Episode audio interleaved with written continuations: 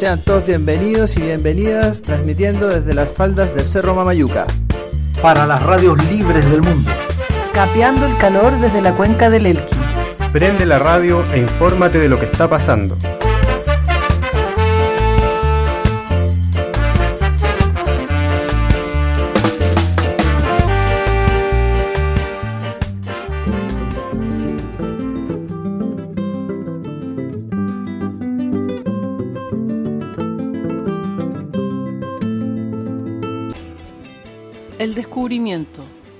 En 1492, los nativos descubrieron que eran indios, descubrieron que vivían en América, descubrieron que estaban desnudos, descubrieron que existía el pecado, descubrieron que debían obediencia a un rey y a una reina de otro mundo y a un dios de otro cielo, y que ese dios había inventado la culpa y el vestido, y había mandado que fuera quemado vivo quien adorara el sol y a la luna, y a la tierra, y a la lluvia que la moja.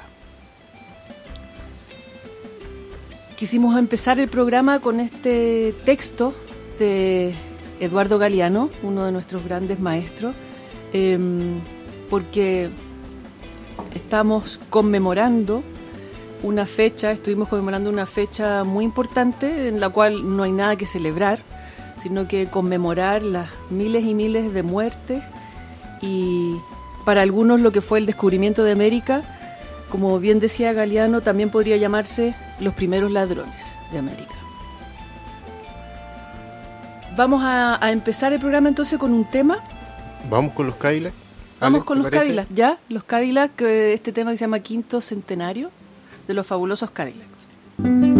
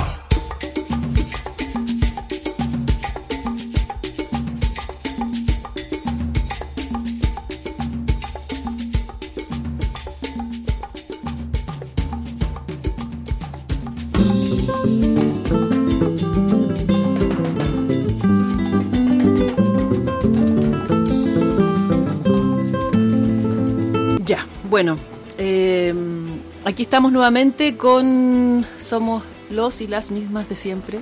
Alejandra, quien les habla, Marcelo y Cristian, nuevamente sin nuestro querido Camilo, que tenía permiso para dos semanitas nomás, pero se nos ha ausentado más. Así que le mandamos un saludo ahí a Mincha, esperamos que le está yendo, esté yendo bien y lo esperamos con ansias para la próxima semanita. Bueno, eh, la idea hoy día es hablar de- de- del mes de octubre, un mes de, muchos acontecimientos, un mes de resistencia, ¿no es cierto? Por ahí también se leí y escuché en varios lugares que, que yo el 18 que celebro es el 18 de octubre, no el 18 de septiembre.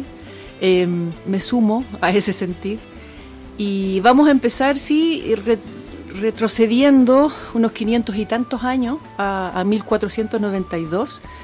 Em, yo quería como recomendarles a todos y todas eh, retomar la lectura de nuestro de nuestros sabios, ¿no? Y dentro de esas lecturas las venas las venas abiertas de América Latina de Eduardo Galeano eh, es como un, eh, un libro que debería siempre acompañarnos, ¿no? Nos habla de, todo lo que fue este este periodo, lo que lo que significó además la llegada de los conquistadores para nuestro continente, eh, lo que significó además, ¿no? De- en términos de, de destrucción, de, de barbarie y de, y de exterminio también de, de muchas culturas y, y de muchas personas en nuestro continente. Léalo, léalo como un libro de cabecera. De cabecera. Retómelo, Sí, un par de hay- capítulos, vuelva atrás.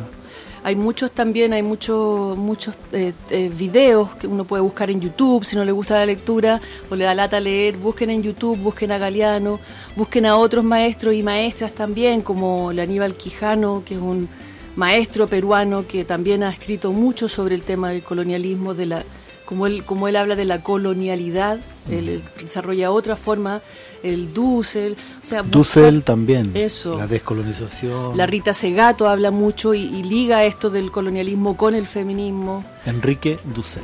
La, la Silvia Rivera Cusicanqui. Ahí como para que, que vayamos leyendo a, a los y las nuestras para, Y nos, para vaya- y nos vayamos entendiendo. nos vayamos entendiendo eso. Patricio Barría también. El. Pato Barría, nuestro gran local. maestro aquí, Pato Supay. que esperamos contar con su, con su presencia pronto en esta... Ya lo vamos a tener. ya lo vamos a tener por aquí. No, es que anda Sí. en gira Oye, siempre. lo- los invito entonces a que nos vayamos hacia atrás en el tiempo. Eso. Y por ejemplo, tú, Marcelo, ¿qué estabas haciendo ese día? Que llegó el famoso. Eh, en la tercera vida para atrás. Estaba. tercera o cuarta ya. po. Ese, ese 12 de octubre de ¿En, 1492. en qué estaba ahí, Marcelo? Mira, ¿sabes qué? Eh, tengo un, un, un déjà vu, un sueño. Eh, se dice que eh, los nativos miraban hacia el mar y no vieron las calaveras o las carabelas, que casi lo mismo. Sí, estos tres barquitos con nombre. Claro, Y ahí tiene la pinta, canción. la niña, la Santa María. Mira. Mira, ¿te acordás? Obvio, si el colegio marca que nos descubrieron, que Cristóbal Colón, que el huevo y la... Bueno, todo eso, eh, volvamos atrás, como dice el Cristian, y miren, imagínense a los indígenas que sabían que del mar no puede venir gente caminando por el agua. Entonces no los vieron. Como dicen ahora, no los vi llegar. no pasó eso, no los vimos llegar. Ahora, tampoco somos solo los que estábamos aquí. Ahora somos una mezcla de los que venían arriba de las, ca- las carabelas y de los que estábamos ahí mirando y no los veíamos. Qué loco. eh, ver una imagen de cosas que. Es como si ahora nosotros miramos para el cielo y vemos ovnis. Eco. Y ahí viene Cristóbal Colón, en un ovni, una cuestión como un cigarro o como un platillo volador. Eh, es raro, po. Es ¿De muy dónde raro. viene? ¿Cómo si por el aire no se puede llegar? ¿Cómo si.? Y si a eso tú le sumas el hecho de que en realidad ellos pensaban, los, los que llegaron, pensaban que llegaban a la India o. Asia. Andaban en busca de, de otro, otro lugar. Sí, de especias. De especias. encima los buenos andaban especias. perdidos. Claro, querían, querían pimienta, querían condimentos para sus banquetes en Europa, para la gente rica en Europa poder comer las cosas que le- les gustaban, buscaban más barata, joyas, más barata, baratas porque también. no tenían que darse la vuelta por allá arriba. Exacto. Claro, Ahora, este hecho histórico marca eh, un tema que tiene que ver con la educación en cuanto al lenguaje y al cómo desde la educación se empieza a contar esta historia. Y, y el hecho de que hablen del descubrimiento ya es terrible desde otra perspectiva porque es como decir que América, el continente americano, con toda su carga cultural que tenía, que no vamos a decir que, que son las mejores culturas del mundo, o sea, si uno se pone a analizar en profundidad todo lo que estaba pasando con el mundo azteca, maya, eh, también por un tema cultural y de cosmovisiones eh, existía mucha matanza, eh, no se trata de, de- de vanagloriar otras cosas, pero, pero en ningún caso estaban descubriendo algo. Ya, lo, lo- lo que ocurrió, o la, o la palabra correcta vendría a ser eh, conquista, pero Mm. descubrir algo que ya existe y que tiene millones y millones de años de evolución eh, en, en todos los sentidos, de la tierra, la naturaleza y las culturas humanas, como muy Barça por parte del, del mundo español. Que, que últimamente se ha querido ablandar un poco ¿no? con el concepto del, del encuentro de dos mundos. Ya, te creo un poco más, ¿cierto? Pero en un encuentro tampoco unos matan a los otros, los exterminan.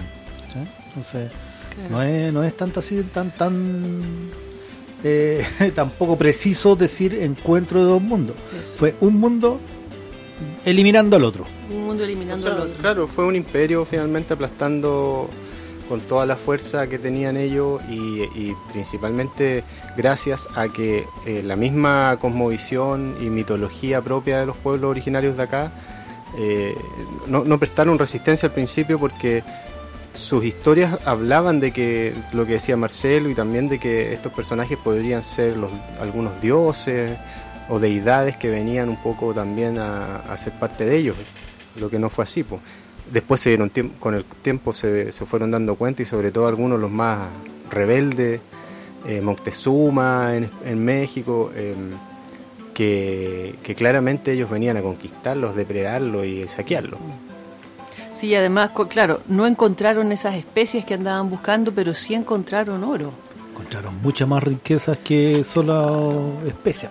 Encontraron oro y, engañaron, engañaron a los indígenas, ¿no? Y a todos los pueblos con quienes llegaban, entraban en contacto, los obligaron, los esclavizaron a trabajar en las minas de oro y, y como trajeron además de, de, de sus personas, trajeron muchas enfermedades que acá no se conocían. Entonces, por ejemplo, la sífilis, eh, no recuerdo cuáles otras fueron que el resfrío común. el resfrío común y corriente. Rubiola también parece. Eso exterminaron a no, no cientos ni tampoco miles, sino que millones de personas en las islas caribeñas en los primeros Sin años. dispararle ni, en el- No. ni directamente matarlo, sino que Exacto. contaminándolo.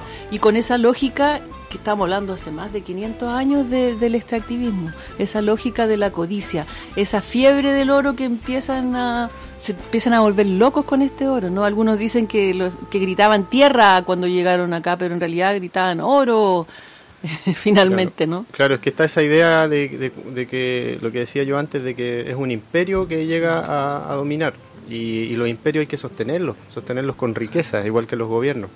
Entonces, definitivamente, eh, yo escuchaba por ahí que las personas que venían, además, no eran grandes personas, eh, muy cultas. Por ejemplo, lo que, lo que se requería para que ellos se subieran a una nave era, en primer lugar, un permiso de la corona, que es donde ellos les daban como un papel que los ponía como adelantados, o sea, como personas que eran capaces de ir a colonizar.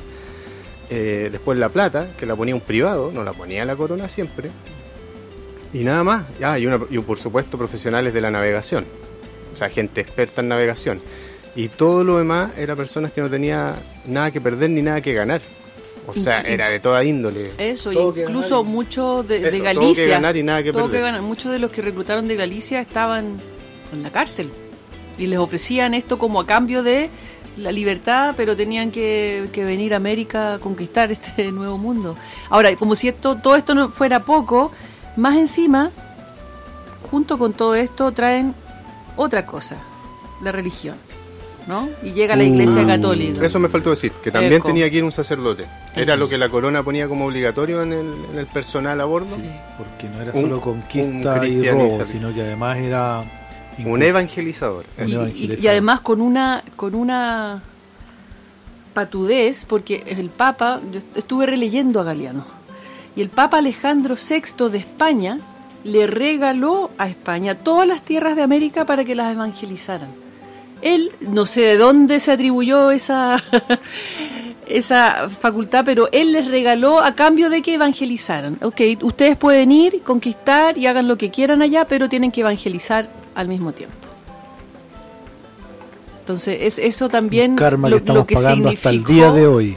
Claro, o sea, significó- en resumen, para no irnos Sí. en mala con, Claro. Solo contando la parte buena. con los españoles, pero a mí me, me surge la inquietud de por qué en nuestras escuelas básicas se sigue enseñando. Yo, yo tengo a mis hijos chicos, están justo pasando lo que fue la, la Mm. conquista de América. Eh, ¿Y por qué siguen contando una historia que ya sabemos que no era tan así, pero, pero se mantiene en los libros de educación? ¿Será porque la conquista no termina? po? Estamos, seguimos siendo colonizados día a día, seguimos siendo parte de un imperio que hoy día ya quizás no es España, pero de Estados Unidos, mañana serán los chinos, no sé, pero siempre hemos sido parte de un imperio, siempre hemos estado de súbditos.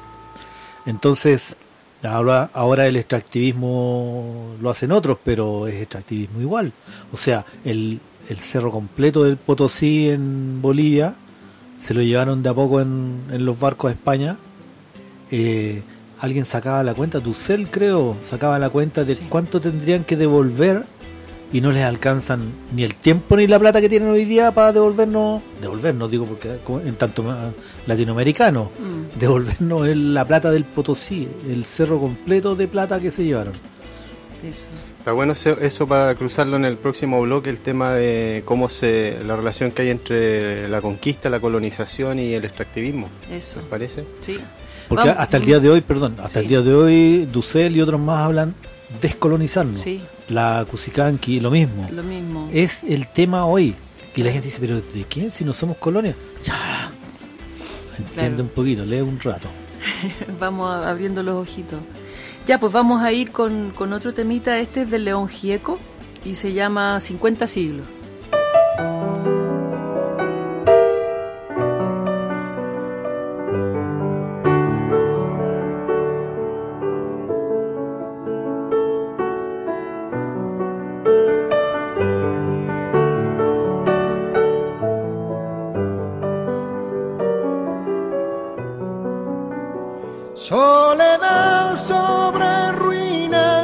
Sangre en el trigo, rojo y amarillo, manantial del veneno, escudo heridas, cinco siglos igual.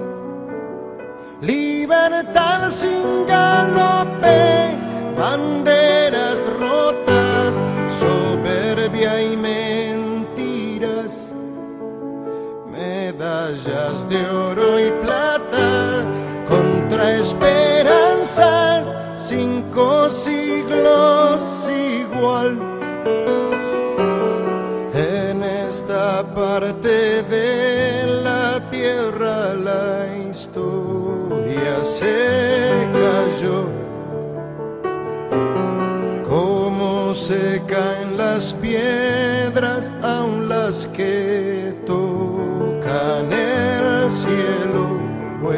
cerca del sol, o están cerca del sol.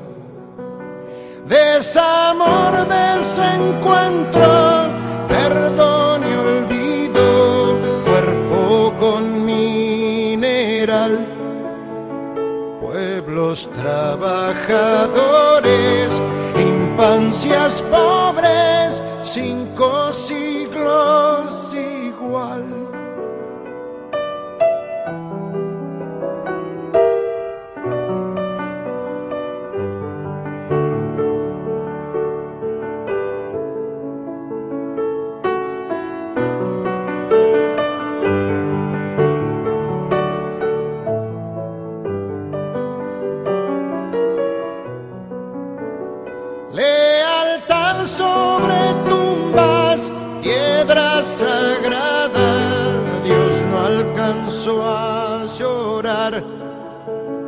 Sueño largo del mal, hijos de nadie, cinco siglos igual. Muerte contra la vida, gloria de un pueblo desaparecido. Es comienzo, es final, leyenda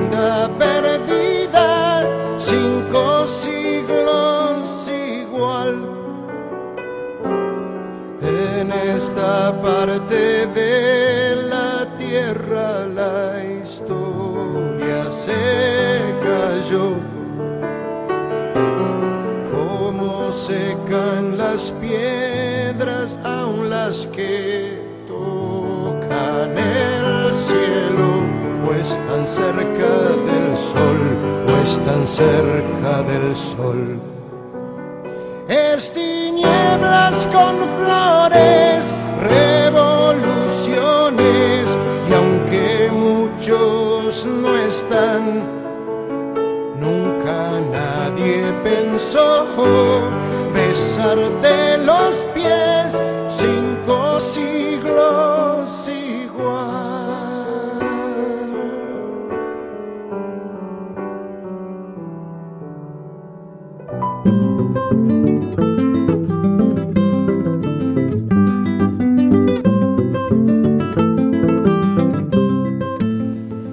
Ya. Buena la música, esta, la canción. Eh, lo que estábamos hablando. eh, partió esto en 1492 y algo. eh, pero no ha terminado. No ha terminado. Seguimos siendo parte del imperio. Quizás de otro imperio, quizás de otro, otra cultura que nos elimina, extermina. Eh, Eso quería agregar justo, antes que sigas tú con el tema del extractivismo, quería agregar que además de todo esto que, trae, traen los conquistadores, por decirlo de alguna manera, em, trae además traen lo- los inicios de lo que lo que empieza a ser esta gran brecha y esta desigualdad no y desigualdad no no solo en términos económicos de tener o no tener sino que una desigualdad con respecto a lo que antiguamente aunque ahora estamos volviendo un poco a usar este término desigualdad entre las razas porque los, lo- lo- cuando llegan los españoles a nuestro continente ellos no no se, no se pregunta qué son, quiénes son estas personas, ¿no? ¿Quiénes son estos otros, estas otras? Se preguntan qué son. ¿Son humanos o no son humanos? Entonces, desde ahí empieza esta, esta idea de que en realidad nos, no somos humanos los que estamos en este continente o si somos humanos. Empieza toda esa, esa lógica de, de, de, de- de- de entender a, estas, a estos grupos humanos como, como animales en el fondo, ¿no? Como no como personas de distinta categoría, de primera, segunda, tercera clase. Y eso eso lo introducen cuando llegan acá, porque antes, si bien obviamente habían distintas distintas am, no castas, pero distintas, digamos, distintos rangos dentro de la- todas las culturas que habían acá. Sin embargo, no, no era, no estaba basada en esta cosa tan intrínseca que- de, de la desigualdad y de la discriminación. pero que además eh, la calidad de humanos la obteníamos los que estábamos acá Mm. solamente en tanto evangelizándonos solamente Ah, después de la primera comunión o el bautismo este Ahí ya sí éramos humanos. ahí ya éramos humanos de un día para otro entonces el matar a millones otros Mm, No animales no humanos claro. no les salía ni por curado pero el día que te bautizaba un cura que venía con ellos podían hasta hablar contigo. Claro. Sí, y en, y en ese tiempo existía un fuerte racismo en Europa. Bueno, se estaba saliendo la Edad Media, finalmente dando término Sí. a todo lo que era la Edad Media, la, la época más oscura. Y, por ejemplo, otra de las... Estoy pegado con eso de los requisitos que, que generaba la corona para que estos barcos zarparan era que no fueran negros dentro de los barcos. Porque los negros no tenían derecho a, ser eh, personas adelantadas, que le llamaban, que eran los que llegaban a conquistar. Porque finalmente los capitanes o o los que lograban eh, conseguir los recursos para hacer estas expediciones significaba que eh, se le- en la corona española el, el rey les concedía gran parte de las riquezas y las tierras que ellos conquistaban. Entonces, en, en su, tripul- en su tripulación podía ir personajes de toda índole, pero no negros, ni gitanos, ni toda la- todas estas razas que siempre han sido menospreciadas en la Europa también. Que no tienen alma. Tenían que ser dignos de tener una encomienda, finalmente. Una encomienda con una cantidad de esclavos, con eh, herramientas, animales y tierra, que se las daba el rey o el papa. Ahí, yo quiero llegar a un... quiero hacer una pregunta. ¿Ustedes consideran que en esa época, eh, ya, por las armas, la tecnología que traían los europeos, lograron no sé, uno, un puñado de soldados conquistar miles y millones quizás de nativos, ¿ya? Pero no los conquistaban solamente a punta de balas y espadas. Los conquistaban, peor encuentro yo, ideológicamente, o sea, con la religión. Una vez que los convertían, los tenían de esclavos porque ya tenían que dejar todas sus creencias, toda su cultura y hacerse católicos, cristianos, apostólicos, romanos. Toda esa hueá junta. Mucho más fuerte, mucho más fuerte porque fue, fue una conquista. Que te conquistan la mente, po, Exacto. Y te. ¿cierto? Sí, es Ahora, el paralelo que quiero hacer es este, la pregunta. En ese rato, yo creo que era más pernicioso el ponerte ropa, vestirte y una cruz en la cabeza, en la mente, que matarte incluso. Yo no sé, muchos deberían haber preferido, debiesen, debieron haber preferido que los pasaran por las armas a que los convirtieran en súbditos mentales de un catolicismo a otro rey, a un dios desconocido. Eso, que para mí es exactamente lo mismo que de ahora, en que quizás hoy día no es la religión, ya vemos cómo está de a mal traer la iglesia católica, ¿no es cierto? Ya, o toda la iglesia. Eh, pero ahora el problema es los mismos soldados, las mismas armas que te pueden llegar y matar en cualquier parte aquí en Siria, en Libia o en en cualquier país donde interviene el imperio. Pero nosotros mismos estamos ahora ya no con la cruz en la mente, sino que con el dinero, que es otro Dios. Todo está en función de la economía. Elegimos presidente en función de eso. Otra forma de, de dominar la mente de las personas. ¿A, a ese- a eso te refieres? Exactamente. Sí. Oye, como para que vayamos cerrando este bloque, me gustaría contarle muy rapidito una historia que ocurrió en Haití en, en aquellos años. No me acuerdo el nombre del, del sacerdote que estaba ahí a cargo del tema de la evangelización de los, de los nativos, pero ocurrió que él entregó, en un momento entregó una, una figurita de una virgen a unos agricultores del lugar, nativos, y ellos en una ceremonia con su, con su comunidad la enterraron en la tierra. Oh, porque para porque ellos tenían es como los pagos que hace el mundo andino acá y que hizo este, este sacerdote él los mató a todos. Por haber enterrado a la- sí, es una historia de la cultura haitiana la que, que escuché hace poco que, que habla de todavía en, los, en, en- los- el principio del encuentro de estos dos mundos po, cómo se analizaban las cosas bueno eh, vamos a la música para vamos, vamos a la música. em, vamos a escuchar a la Evelyn Cornejo o al Amparo Ochoa. ¿qué prefieren? ¿Qué prefieren? A ver. Vamos a escuchar a las dos igual, así que A las dos igual, ya. Partamos con la Cornejo. Creo que el tema se llama América. Sí, América.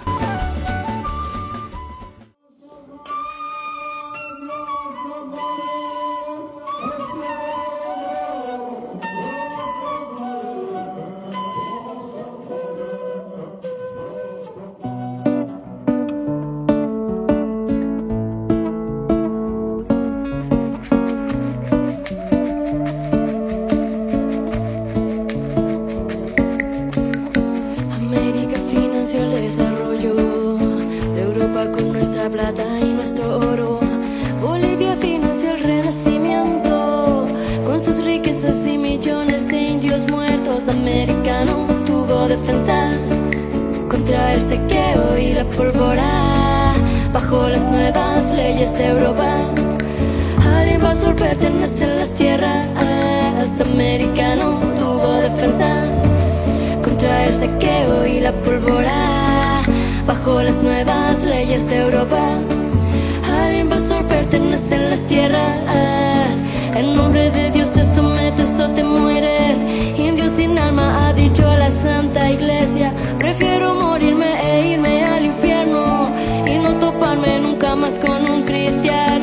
Este lugar, y de este lugar, se llevaron todo hasta la libertad. Y de este lugar, y en este lugar,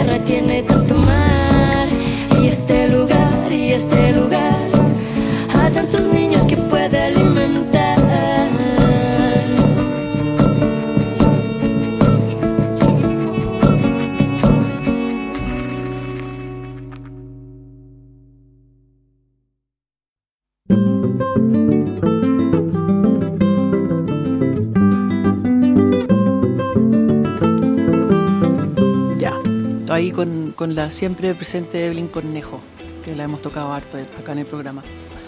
Bueno, estábamos, estamos hablando de, del colonialismo y del extractivismo, ¿no? Haciendo como ese enlace entre, entre las dos realidades.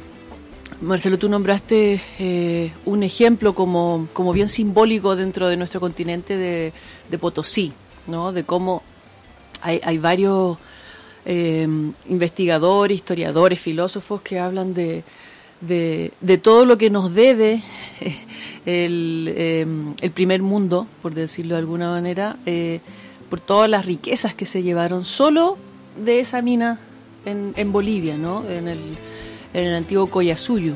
Que, que no solo significó la, la- el extractivismo y el llevarse todo, todo el oro, sino que destruyeron gran parte de lo que, lo que era la vida alrededor de ese espacio, ¿no? Esclavizaron a, a los indígenas, todo lo que era la- el, el estilo de vida, las tradiciones, la, la- Millones las murieron costumbres. durante la explotación. Millones, estaba hablando de millones de personas en tiempos en que no había tanta gente que poblaba este continente. ¿Qué país explotó esa mina? ¿Se- ¿Saben? El país que, o la Bolivia. empresa, pero la empresa Ah, que explotaba, España. España. era España. España. España. Desde la conquista hasta Sí. que se acabó la plata del Potosí, España. Se llevaron todo. Exacto. Bueno, eso en, en un parangón con la actualidad. sí. ¿Qué de distinto hay entre España, Portugal, ¿no es cierto? Y, e Inglaterra en Inglaterra. el norte, eh, extrayendo de América, de toda América, toda la riqueza y llevándosela a su Europa, Canadienses. También. eh, que no canadienses, pues, sino que mineras- franceses, ingleses, Portugueses. portugués en esa época. Ah, en esa época, claro. Estamos hablando Perdón, de estamos esa hablando época. todavía hace 500 y Portugal. Sí, sí. España, Sí, sí. Inglaterra, Francia, Holanda, Bélgica, Sí. incluso Sí, claro. en América Latina. Sí. Llevándose toda la riqueza desde Mm. eh, 1490 y algo hasta que se acabaron esos imperios. Mm. Entre comillas se acabaron. Porque hoy día no se llaman imperios, pero son los mismos. Solo que se suma Estados Unidos de América del Norte contra América del Sur. China, ahora. Y ahora China más adelante, ¿no es cierto? Pero es lo mismo, el extractivismo es eso, es el colonialismo con otro nombre. ¿Cierto? Porque el cobre, ¿para dónde lo exportamos?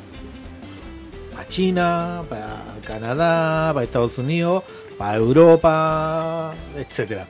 Eh, hoy día el litio, todo eso no lo consumimos nosotros. Lo exportamos como materia prima y así los cítricos, las paltas aquí, la uva, todo. Entonces, eh, hay algo de distinto, el nombre nomás, po, ¿no es cierto? Entonces, esa colonización nunca ha terminado. Y nosotros celebramos todos los 12 de octubre eso. Claro, y lo más importante es lo que tú mencionabas antes, que mucho más, eh, más como intrínseco en todas nuestras culturas es, es ese, ese colonialismo mental, ¿no? Lo que llevamos adentro de nuestras cabezas. En el fondo eh, eh, es tan importante desaprender, descolonizarnos eh, para poder realmente eh, fundar un- un- una realidad distinta, ¿no? Un, un mundo distinto. Bueno, y, y a propósito de eso, y lo que decía Cristian recién con sus hijos, Mm. eh, ¿por qué estamos colonizados mentalmente hoy día con esta cosa de que el individualismo, el ganar lucas a costa de lo que sea? ¿Para qué vamos a mencionar los políticos hoy día? ¿No es cierto? Ya sabemos qué está pasando. Eh, pero eso lo tenemos cada uno de nosotros metido en la cabeza. O sea, hacer algo, ya, pero ¿cómo voy ahí? ¿Cuánto gano haciendo eso? Nada hoy día hacemos que no signifique un retorno. O sea, sí, algunas cosas. Este programa, por ejemplo, no ganamos ni uno. o sea, ganamos, ejemplo. pero no dinero. Pero no Claro. dinero. ¿No es sí, cierto? claro. Ya, pero en general la gente no como que no acostumbra a hacer esto. Está bueno aclararlo, sí. Está- ¿No es cierto? ¿No es cierto? Sí. Ya. Eh, pero, ¿cómo nos inculcan eso? ¿Cómo nos inculcan eso? Precisamente, como decía mi amigo del Foca, Foucault, es que desde la escuela, primero la escuela, si no la cárcel o el manicomio. O sea, estamos con la institución, la Vigilados y castigados. Vigilados y castigados. Claro. Exactamente. Puta que leí, wea. ¿Cierto? Eso es lo que nos tiene así. Porque tanto tus hijos, Cristian, como todos los niños que van a la escuela, aprenden que Cristóbal Colón nos descubrió. Claro. Que Cristóbal Colón, puta que tuvo buena onda de venir a descubrirnos porque eran unos pobres, buenos que no teníamos ni ropa. Claro. ¿Cierto? No teníamos un dios, imagínate. Éramos todos animales, po, porque Claro. si no tenemos Dios somos nada. ¿Cachai? Eso nos meten en la cabeza desde que nacimos hasta que estamos hablando aquí en la radio. po. Sí, y, Entonces, y- y eso se replica a todos niveles, porque incluso eh, a niveles familiares, o sea, no solo la escuela, en las mismas familias se, se instauran modelos y, y se replican formas de adoctrinamiento que terminan que lo- haciendo a niños, a que los niños sean personas funcionales y, y todo ese tema. Hay un texto de Galeano que habla sobre eso, de que de- sobre los derechos humanos, que dice que incluso en las familias no se respetan los derechos Mm. humanos porque no se le deja a los niños protestar, por ejemplo, Claro. respecto a cierto tema. Y, y ahí está el tema, eh, o sea, los derechos humanos debieran partir por casa también. ¿Podemos escuchar eso? Sí, Sí, a- sí. esto, Ya. Vamos a escuchar algunos audios del, del maestro. vamos.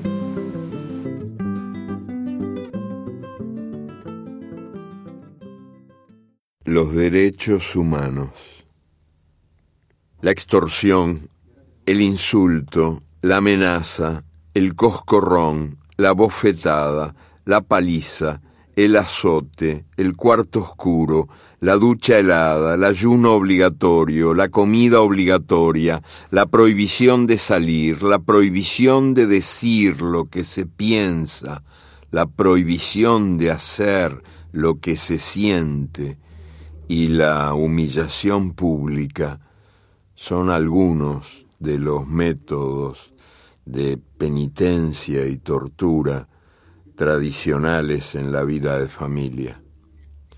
Para castigo de la desobediencia y escarmiento de la libertad, la tradición familiar perpetúa una cultura del terror que humilla a la mujer, enseña a los hijos a mentir y contagia la peste del miedo.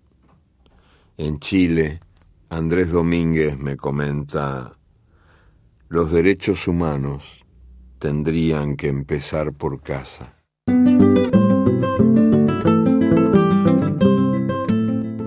Ya, bueno, ahí escuchamos a Galeano y, y, bueno, para seguir en, lo que estábamos, ¿no? Estábamos hablando del colonialismo, de lo que ha significado estos 500 y tantos años de, conquista, no solo de nuestras tierras y territorios y del extractivismo, sino que también de nuestras mentes.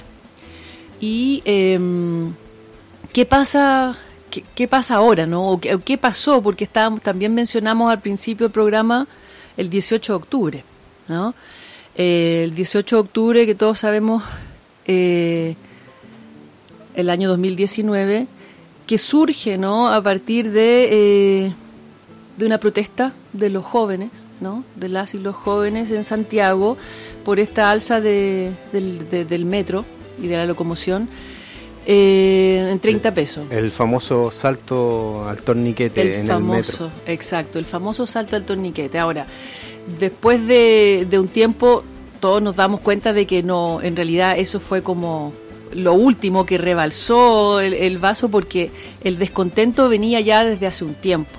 ¿no? Porque no fueron... Y no era solo por... El... No era solo por 30 pesos y de ahí el famoso eslogan son 30 pesos, son 30 años, que en realidad son muchos más que 30. Más de 500. Más de 500 años. A eso eh, queríamos llegar. Exacto. Más de 500 Más de años 500 de años. Entonces, eh, el parangón es ese. O sea, ¿qué ha cambiado si finalmente estamos reclamando hoy en día por lo mismo, o sea, porque vienen unos buenos de, del norte a sacarnos todo, sacarnos el jugo acá al sur. Mm. Eso es. La diferencia, creo yo, es que durante 500 años esto pasaba, se ha repetido muchas veces y no pasaba nada, digamos. Las consecuencias eran casi nulas para ellos. Punitivas, me refiero. Pero hoy día, nosotros, más que ellos, creo yo, estamos dando cuenta que ahora el planeta ya no está alcanzando para seguir haciendo esto. Para que nos sigan esquilmando, no sigamos, o sea, sigamos sin reclamar. Sí. Pero esto ya tiene fin y luego. Sí, yo creo que eso es súper importante destacar, que, que, que, no es solo por, por un tema de un tema económico, no es solo un tema económico, tiene que ver con un tema cultural, tiene que ver con la exclusión, tiene que ver con, con el, eh, el no el no, ten, digamos, no estar participando activamente en, eh, en la toma de decisiones que, que, significan cambios y transformaciones brutales en nuestros territorios, por ejemplo. Entonces, esto de, del 18 de octubre, si bien puede haber empezado por una protesta, por, por el, alza de, un boleto del metro, en realidad es mucho más profundo y, podemos hablar desde de mucho antes, yendo un poquito, unos pocos años antes, vamos a la, lo que fue la revolución pingüina, ¿no? que el tema desde los estudiantes, desde los jóvenes, antes que eso, eh, la, las protestas en distintos territorios, por, por la contaminación, por las zonas de sacrificio, que eso ya lleva, en el caso de Puchuncaví, por ejemplo, más de 50 años. Eh, lo que significaron los años de dictadura en nuestro país y, de, y antes que de eso también lo que todo, todas esas como instancias de, de rebelión o, o, de, o, de, estallidos que, que, de a poco yo creo que fueron, fueron germinando en lo que fue el 18 de octubre, y, de alguna y, manera. Y reconocer en los cabros que eh, partieron con esto, pero que se siguió, porque ellos sí tenían claro que esta cuestión no es solamente ah, ya, vamos a rebajar entonces el pasaje del metro. No, eso no era una solución, ni siquiera, eh, o sea, esto escaló Sí. porque todos empezaron a darse cuenta que ya basta. Sí, los cabros durante, yo recuerdo que durante la Revolución Pingüina, ellos ya venían hablando de Asamblea Constituyente, en esos años.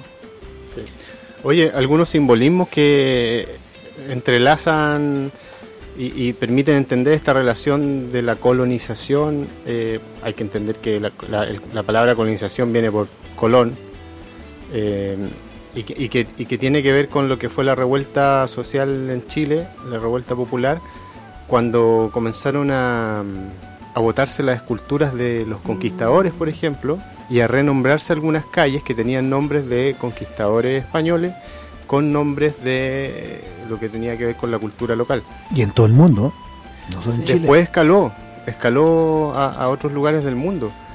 Eh, O sea, quiere decir que todo este- el tema del imperialismo y la colonización es mundial. Es mundial. Que yo, yo personalmente siento una alegría tan grande cuando, cuando veo esas estatuas caer, cuando veo esa, esa- esas como instancias de, de rebelión, a mí me, uf, me encanta. Sí, es que es, que es muy simbólico. Es muy simbólico y es muy fuerte, es muy fuerte. De hecho, hace un par de días en Estados Unidos vandalizaron a varias estatuas de Colón en distintas ciudades. Eh, digo en muchos otros lugares también, pero a mí me llamó la atención de que de que hubiese sido en Estados hubiese sido en Estados Unidos también, ¿no? Que antes no no pasaba eso. Claro, por ejemplo, aquí mismo en la, en la región de Coquimbo, la avenida Francisco Aguirre, para las personas que no saben quién fue Francisco Aguirre, bueno, fue un, un adelantado español que obtuvo mucha extensión de tierra aquí en la región de Coquimbo, todo el Valle del Elqui prácticamente era de, era de él en su momento. Y bueno, esa calle fue renombrada como Avenida Diaguita Mm. por, por este movimiento, esta explosión popular que hubo.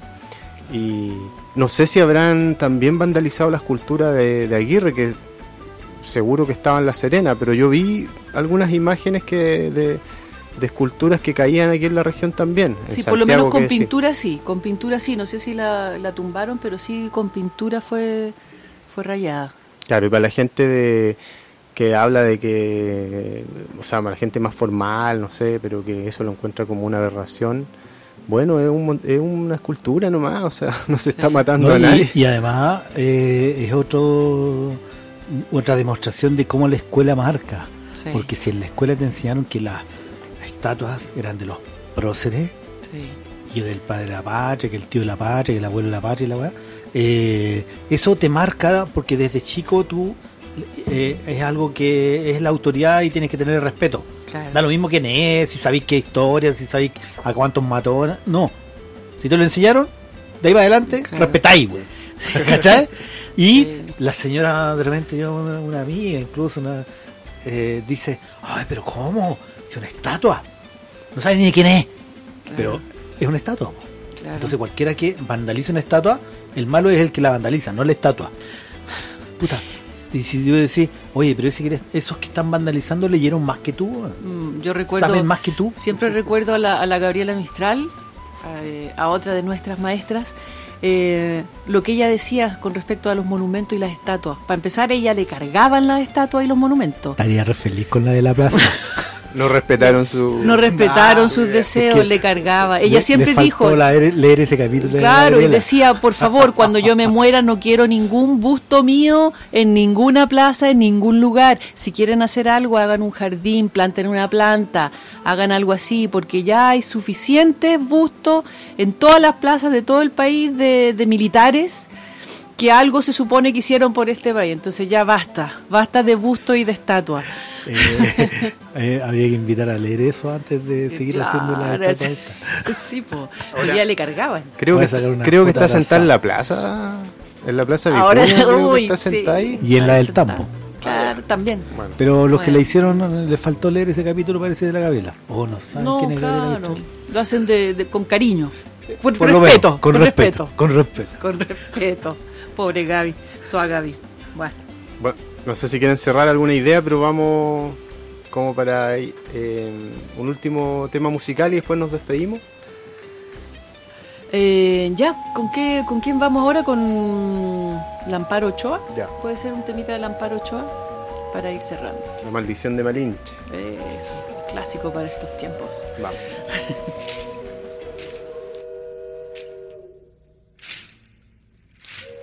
Del mar los vieron llegar. Mis hermanos emplumados serán los hombres barbados de la profecía esperada. Se oyó la voz del monarca de que el Dios había llegado y les abrimos la puerta por temor a lo ignorado.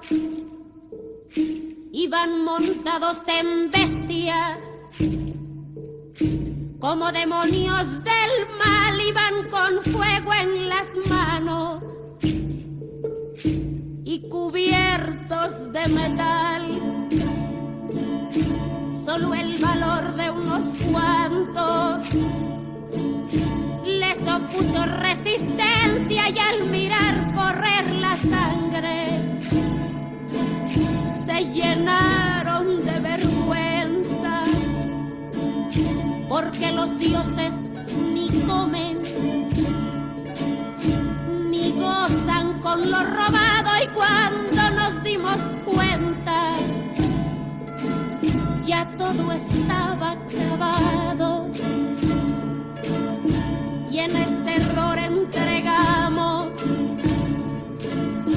la grandeza del pasado y en este error nos quedamos 300 años esclavos.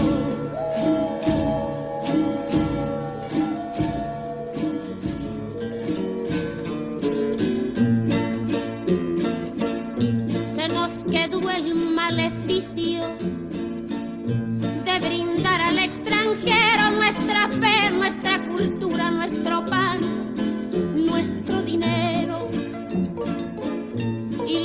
seguimos cambiando oro por cuentas de vidrio y damos nuestras riquezas por sus espejos con brillo. Hoy, en pleno siglo XX, nos siguen llegando rubios y les abrimos la casa llamamos amigos. Pero si llega cansado, un indio de andar la sierra, lo humillamos y lo vemos como extraño por su tierra.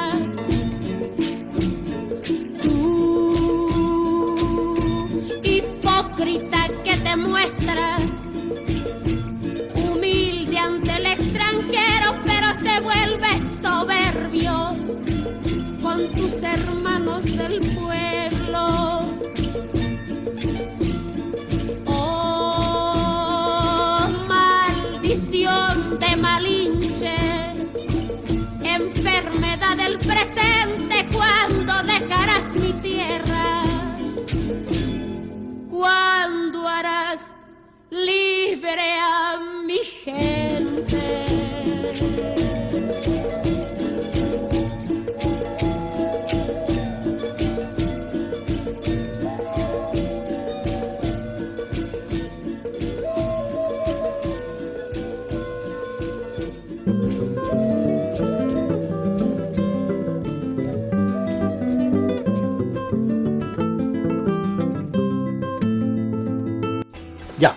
Estamos terminando este capítulo de Por la Ventana. Eso, así se llama el programa. Sí. Ah, ¿Ese era o este es el...? no, es- No, sí, este es bien, por la ventana. Por la Ah, ventana. No, chuta. por la ventana, subió por el chorro. Bueno, eh, yo diría para cerrar que como conclusión, por un lado, nada ha cambiado. Nos siguen vendiendo cuentas de colores, seguimos creyendo en dioses con pies de barro. Ya nos dimos cuenta que como que ya se está acabando un eh, capítulo de la historia de la Iglesia Católica. Pero hoy día nuestro Dios es el dinero. Digamos la firme, estamos todos como detrás de las lucas. Unos más, unos menos, pero como que es nuestro Dios. Si no es por lucas, no hago nada. Entonces, descolonizarnos es dejar de creer en esas cosas. Porque eh, nos exterminan de varias formas. Puede ser con una bomba atómica, puede ser con armas, puede ser a espada. Ya. Pero eso ca- capaz que es más honroso a que nos, nosotros mismos eh, creamos o nos colonicen la mente. Mm. Eso diría yo. Oh, me acordé de Malcolm X. Ah. Malcolm X. No, Malcolm X hablaba justamente de eso, ¿no? De descolonizar nuestras mentes, de descolonizarnos y dejar de ser ese esclavo de, de la casa eh, y no el esclavo de campo que estaba dispuesto a morir por liberarse y por arrancarse. El esclavo de la casa le, se preocupaba más de la salud de su, ma- de su amo que de su propio... De su Y propio hablaba de nosotros. nuestro. ¿Cómo estamos, amo? ¿Cómo? Es- esa, esa es la lógica que tenemos que, de la cual tenemos De la que cual deshacernos. hay que descolonizarse. Porque eso todavía existe, especialmente donde estamos nosotros, que sigue existiendo esa, esa idea del patrón de fondo.